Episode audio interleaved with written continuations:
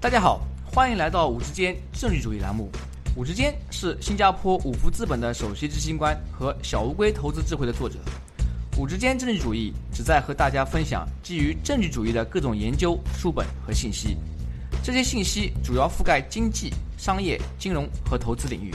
在本节目中，我们不会讨论任何五福资本的投资产品信息。所有嘉宾的意见都是他们的个人意见，和五福资本无关。如果您有任何问题或者建议，请联系我们的微信公众号“五之间政治主义”或者微信号 “w o o d s f o r d”。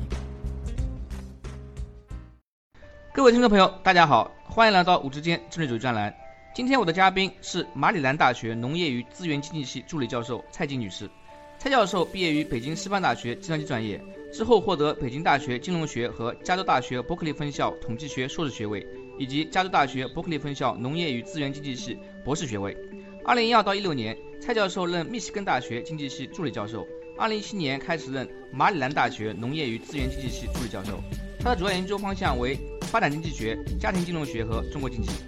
今天我们讨论话题主要基于蔡教授的一篇学术论文，叫做《Social Networks and the Decision to Insure》，翻译过来就是社交网络和购买保险的决定。这篇论文研究了一个非常有趣的话题，即社交网络对于我们做出消费决定的影响作用。在今天节目中，我们就来好好聊聊这个话题。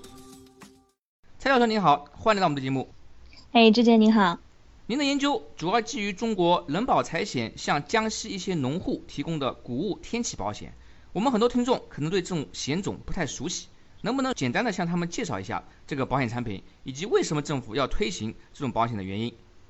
好的，啊，我们研究的这个项目呢，主要是基于这个中国人保财险推行的水稻保险产品。这个产品呢，是二零零九年以来人保财险公司推行的一系列农业保险产品中的一种。那么这种保险它主要的特色就是说。定损和理赔不仅仅取决于这个农作物的受损程度，还和自然灾害挂钩。也就是说呢，只有在这个气象部门确认灾害发生的情况下，并且农民报损，然后这个保险公司才会来定损和理赔。那么为什么这样设计呢？这主要是为了。规避这个传统农业保险产品面临的这个逆向选择和道德风险问题，比如说传统农业保险呢，它一般只根据你的收成来理赔。那么这种情况下，可能这个种植技术不好的农民，他往往更有动力去购买保险，而且他们买了保险之后呢，可能在这个种植过程中啊，就不会再那么认真，也不再用这个化肥啊或者农药，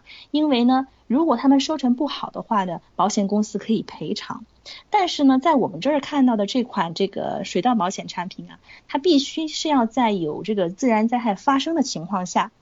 才可以开始理赔。所以呢，它从一定程度上规避了上面这些传统保险产品面临的问题。那么这类和天气挂钩的农业保险产品，在二零零五年前后，已经在这个印度和非洲很多国家都已经开始。大规模的推广了。那么具体来说，我们这个保险的话呢，它呀覆盖了大多数可能发生的这个自然灾害，就比如说像这个洪水啊、冰雹啊、旱灾啊、风灾等等。那么如果任何这些灾害发生，并且这个农作物的受损程度在百分之三十以上的话，那么保险公司就开始理赔。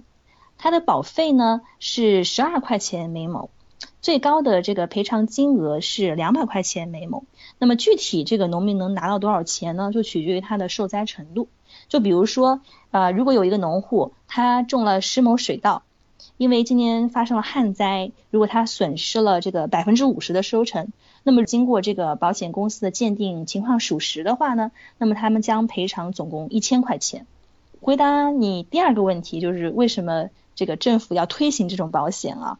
首先呢，我们知道这个农作物种植啊，它在很大程度上都会受到这个自然灾害的影响。就是农民朋友们他们经常说是看天吃饭。那么灾害发生之后呢，这个地方政府啊，它通常都会提供一定程度的补贴。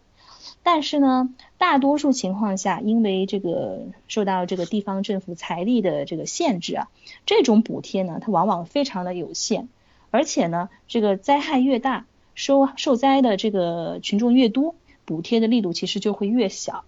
如果农业收入这个波动过大的话呢，就会降低这个农民的收入水平，还有这个种植的积极性。所以呢，为了提高这个农民他们自己呃抵御这个自然灾害风险的能力，以及灾后恢复生产的能力，并且进一步的完善这个农业知识保护体系，呃，在中国呢，各级政府就从二零零九年前后开始大力的推行农业保险。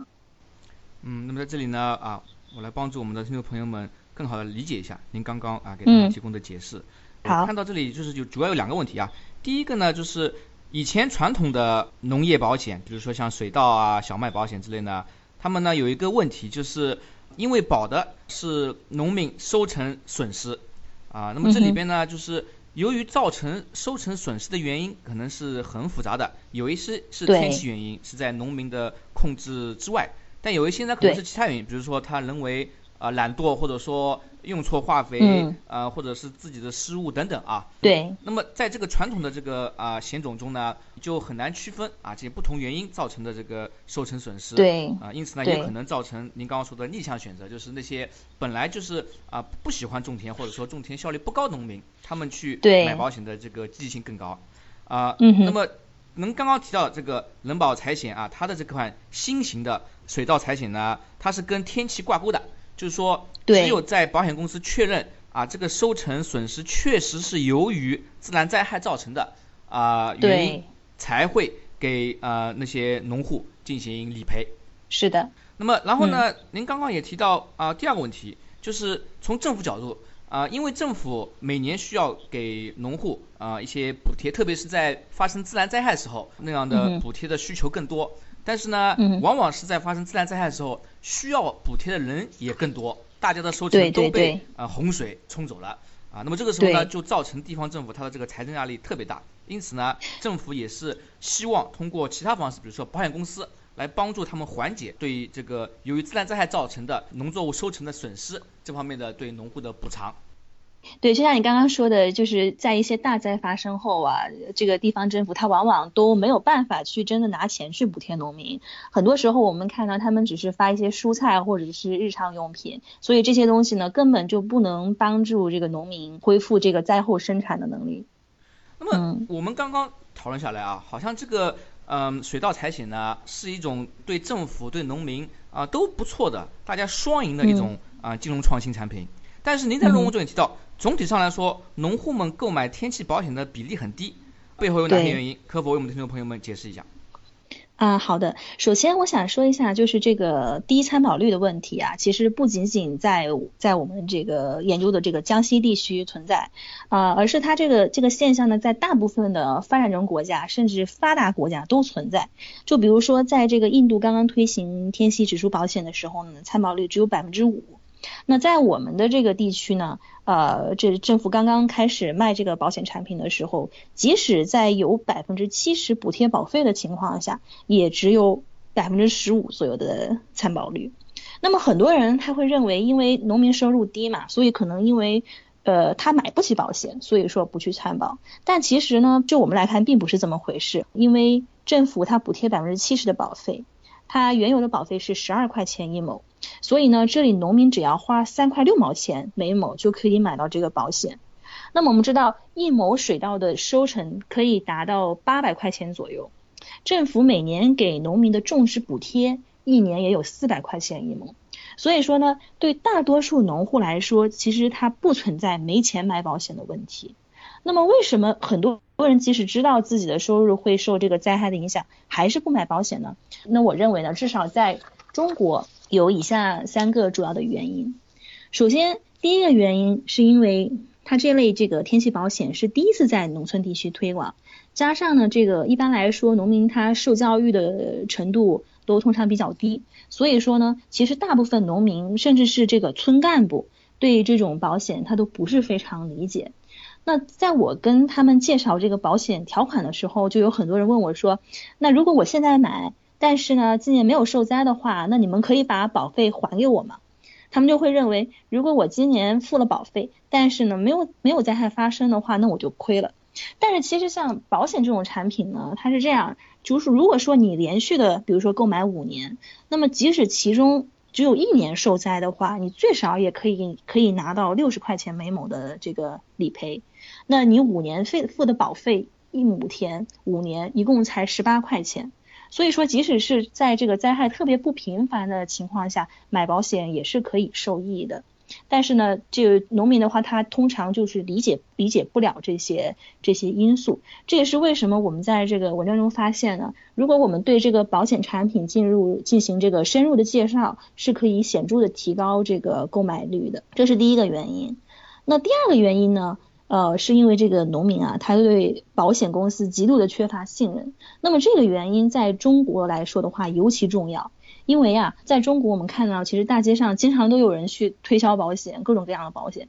所以说，大家其实对这个保险业务员的印象本身就不好。再加上呢，保险公司它在村镇一级通常都没有分公司，所以说呢，很多农民他就会担心。就算是发生了这个自然灾害，也很难找到人来定损赔偿，这是第二个原因。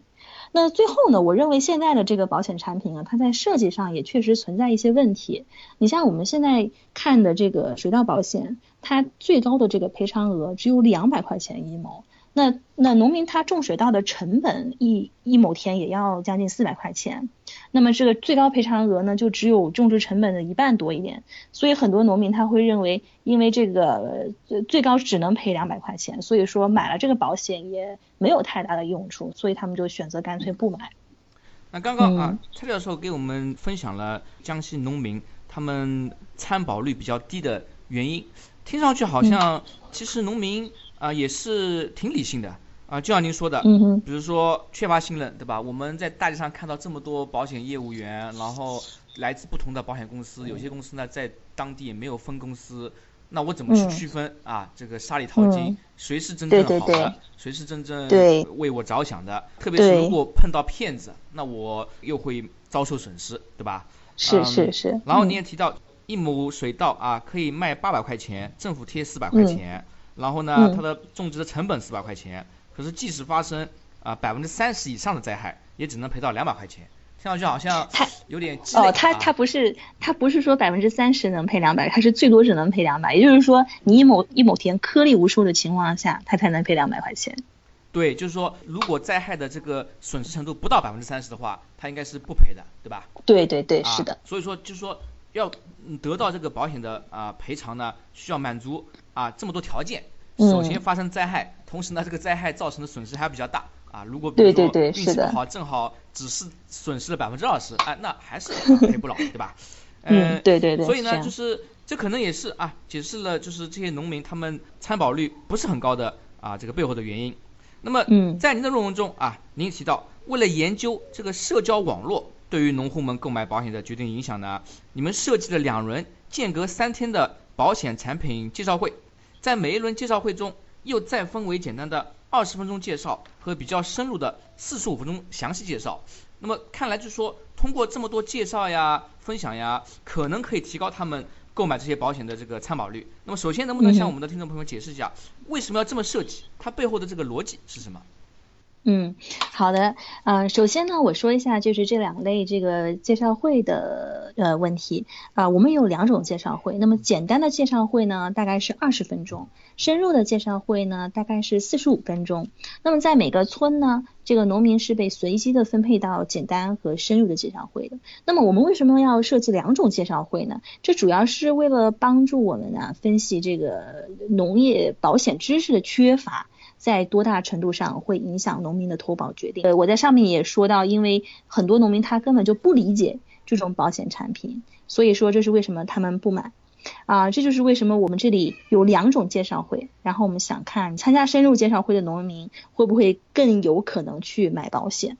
那么在这个简单的介绍会上啊，我们就只是给大家发个传单，然后呢介绍一下这个保险的主要条款，比如说这个保费是多少啊？它覆盖哪些自然灾害呀？最多能得到多少赔偿金？呃之类的。但是呢，在这个深入介绍会中啊，我们不仅仅会介绍保险条款，另外呢，还详细的介绍了这种保险产品的好处。比如说呢，我们向农民解释了这个保险和政府的灾后救助有什么区别，然后根据他们历史的这个受灾数据，给他们解释了就是在他们这个所属的地区，这个自然灾害发生的概率到底有多高。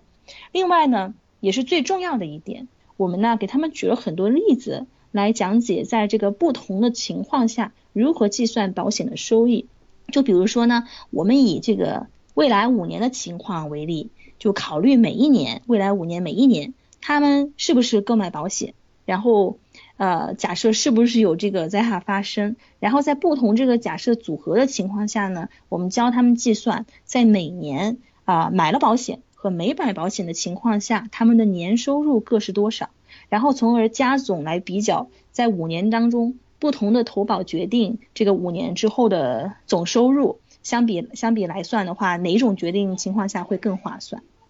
所以呢，通过这样，他们就可以看到，如果其实他们每年坚持买保险，那么即使十年才出一次险，也还是划算的。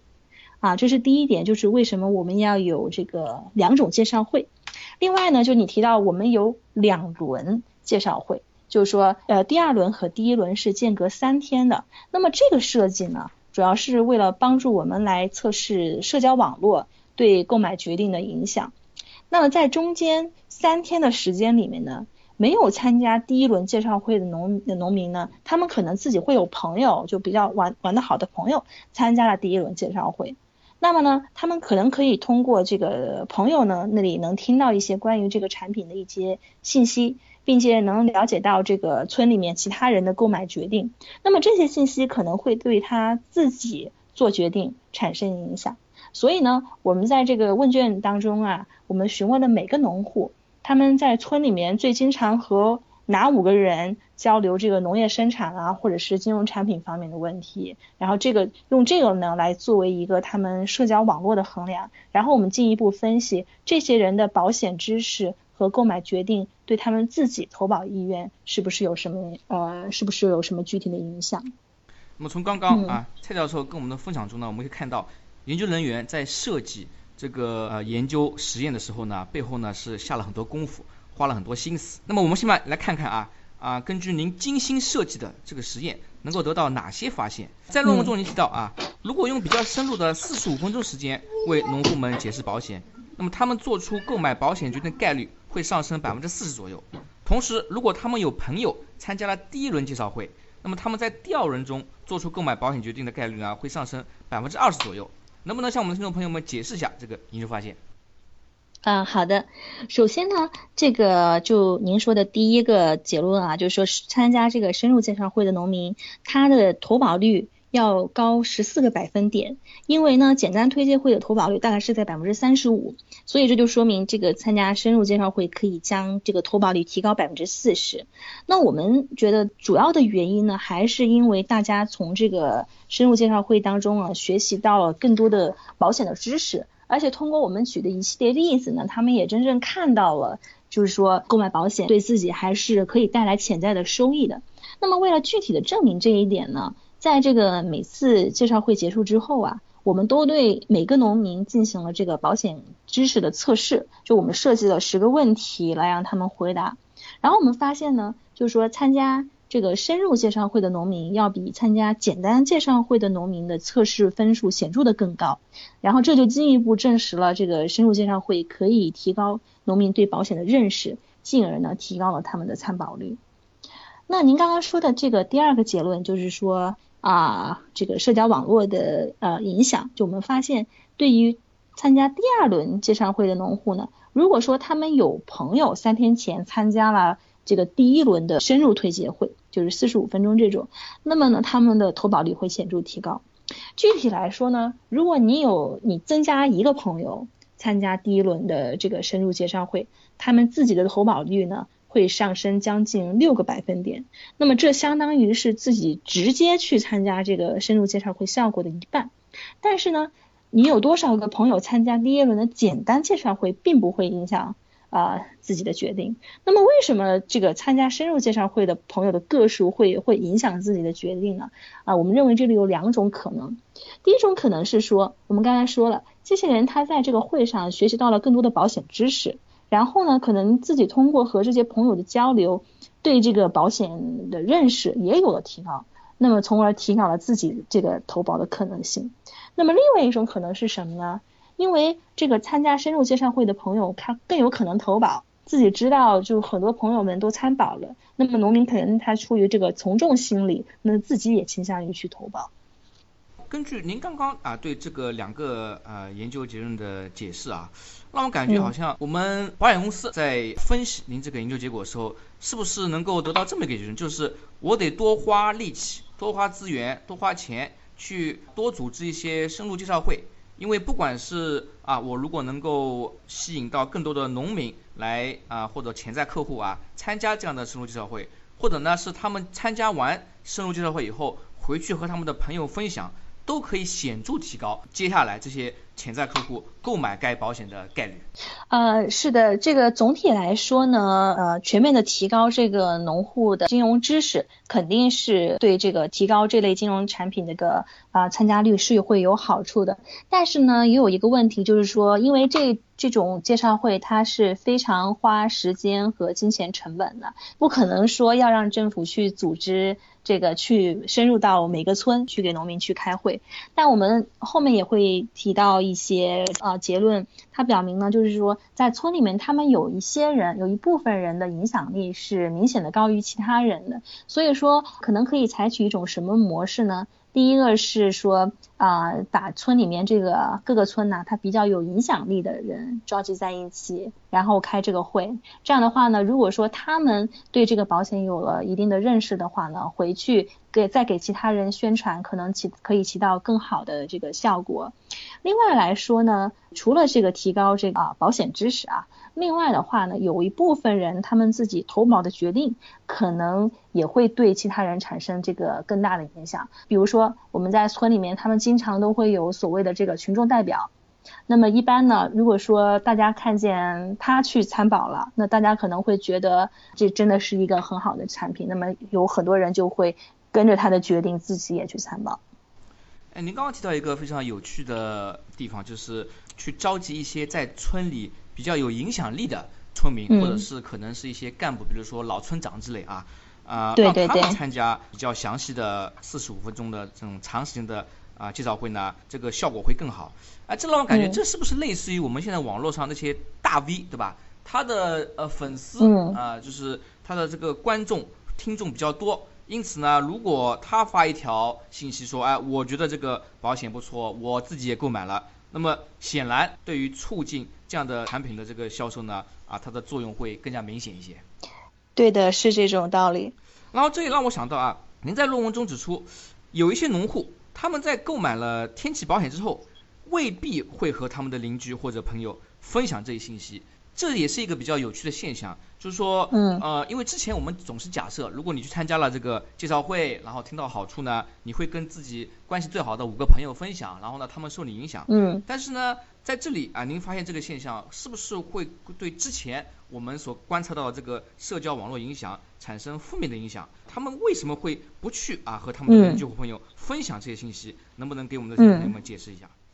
啊，可以的。首先呢，就是我们怎么了解到这个情况的呢？是因为啊，其实我就像我刚刚说的，我们其实是想看，就是说，呃，这些农户他会受到在他们自己这个决定是不是要参保的时候，会受到朋友的影响。那么可能说他们。向这些朋友学习到了保险知识，也有可能呢，他们是受这些朋友的这个决定的影响。那么，其实我们就为了了解或者是区分这两个不同的原因啊，我们呢就像一部分的农户，就我们直接告诉他们这个村里面有哪些人参保了。然后我们看到呢，如果他知道村里面哪些人参保的话呢，那这些人的决定。尤其是这个当中，如果有他们朋友的决定的话，是会非常显著的影响自己的参保意愿的。但是呢，如果说我们不告诉他们这些信息的话呢，再看他朋友的决定对他们自己的影响呢，我们就看不到任何的这个这个效用。所以说呢，其实这些人呢，他们还是非常在意其他人有没有买保险的。但是呢，他们通过日常交流得不到这个消息。就我们发现，只有百分之九的农户他们。通过日常的跟朋友交流，从他们那儿听到了这些朋友的这个购买决定。那么这是一个很有意思的现象，说明呢，他们即使一些农户他已经做了决定，但是呢，他们并不愿意告诉其他人。那么通过我们和一些农户的交流，我们发现这个主要原因呢，是因为他们不确定自己的决定是不是对的。因为这是一个新产品啊，然后他们也不知道这个村里面大多数人是买了还是没有买。那么如果他们买了保险，但是呢没有灾害发生，他们会担心其他人其他人会笑话自己做了一个这个错误的决定。所以这是为什么很多人他即使已经买了，或者是已经决定没有买，但是呢他不愿意告诉其他人他们自己的决定。哦，那么这里呢也涉及到我们人类一个非常有趣的天性啊，就是说大家如果是在其他人都做出决定的这样一个环境下呢，从众的压力会比较小，因为他会说，哎，你看他也买了，他也买了，哎，那他你就根本就不需要解释，对吧？即使每个人都做一件很蠢的事情，但是你说啊，反正大家都做了，但是如果你去一个人，嗯，作为这个第一个吃螃蟹的人啊，你去做了一件比较新奇的事情。你也不确定这个事情是好还是不好啊，然后呢，你也不知道其他人有多少人同时参与了这件事情，那你可能就会先藏着掖着，就像你说的，万一到最后哎没有灾害发生，那你的朋友就会笑话你说，哎，你看你不是浪费了那个三块六毛钱吗？对吧？那你如果十亩二十亩多的话，那浪费钱更多啊。所以这也是我们需要了解的，就是很多这个人性它一个比较有趣的地方。嗯，同时您在研究中也指出啊，那些住在比较偏远地区的。或者朋友比较少的农户，反而更容易被别人影响，这是什么道理？能不能为我们听众朋友们解释一下？嗯，好的。首先呢，我们发发现呢，如果一些农户他经常被其他的农户列为好朋友，那么呢？他们更不容易受别人影响。那么为了解释这个发现，我们就进而分析了一下这类农户他大概都有什么样的特征。那我们发现这类农户呢，他通常受教育的水平相对来说都比较高啊，并且啊以前可能有过当这个村干部或者是村里面小学老师的经历，所以这些人他可能往往更有主见。呃，并且他自己就能够认识到这个保险的重要性，所以呢，他们不会受其他的人影响，而而是会自己决定是不是参保。另外呢，这个偏远地区的农户啊，他可能从其他的渠道得到这个保险相关信息的可能性比较低，所以呢，他们更可能从朋友那里打听消息。这是为什么这类人也更容易受到朋友的影响。其实这主要在我看来啊。也是源于一个人他可以获得的信息的数量和质量。对。如果他的好友比较多，教育程度比较高，社交网络比较发达，那么他获得的信息呢也比较多，因此呢可以帮助他做出更为理性、独立的判断。而反之，如果朋友本来就不多，然后社交他的活动也嗯不频繁，那么呢他就更容易啊因为一条或两条信息而影响他的购买决策。是的。嗯嗯，对。那我们刚刚啊讲了很多，就您这个研究在江西农村，主要以农户为对象的这个呃研究项目。那么我相信呢，我们很多听众朋友呢是住在城市中居民，对于一个城市居民来说，由于现在智能手机跟互联网非常普及，我们每天接触的信息量也非常多，在这样条件下，人和人之间的社交关系依然重要吗？熟人推荐是不是抵得上一百个广告？啊，我认为这是一个很好的问题。那我觉得呢，其实不管在乡下还是城区，这个社交网络都是很重要的。虽然说可能在城市里面呢，人和人之间的关系并不像这个农户之间那么好，但是呢，我们在面对各种选择的时候呢，还是会受到朋友的影响。比如说，这个很多人他买苹果手机，并不是因为苹果手机是最好用的，而是因为呢，身边很多的朋友都买，那么自己也买。另外呢，在这个比如说在找工作的过程中，朋友的这个介绍和推荐也是至关重要的。那我最新的一个研究呢，还发现这个社交网络啊，它对企业的发展，尤其是这个初创企业的发展也是至关重要的。那么如果你感兴趣的话呢，我可以简单的介绍一下这个项目。啊，你可以介绍一下。啊，好，那我们知道，就是说企业在发展的过程中呢，它会面临一系列的问题，比如说它需要寻找这个好的合作伙伴，会要想办法拿到银行贷款，或者是说需要开发这个新产品，从而提高竞争力。那我们主要是想看呢，如果以这个企业家协会的方式给企业家搭建一个交流平台，从而扩展他们的这个人脉关系，能能够从多大程度上帮助企业的发展，并且分析呃。这个如果有用的话，是通过什么样的渠道来帮助企业发展的？那么为了回答这个问题呢，我们在这个中国选择了将近三千家近三年成立的这个中小微企业作为样本，然后呢，我们把这些企业随机的分配到这个企业家协会中去。那么这些企业呢，它在一年的时间内，每个月它会组织一个这个十人一组的企业家小组活动。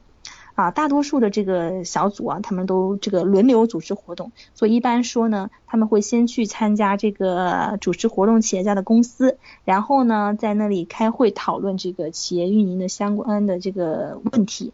啊，那么常见的话题呢，比如说这个哪家银行贷款的这个利息比较低啊？这个贷款的程序大概是怎么样的呀？啊，在这个管理员工方面，我们有哪些心得呀？如何去发展这个供应商和客户啊？啊，或者是说，因为比如说现在企业这个雇工难是一个很严重的问题，那么怎么能够雇到好的员工啊之类的？那么我们对这三千家企业呢进行了三年的跟踪调查，就发现这个参加企业家协会和这些小组活动啊，能够显著的提高企业的发展。那比如说，这个协会成立两年之后，参加协呃协会的企业呢？它的销售额的增长比没有参加协会企业的这个销售额增长要高出近百分之八。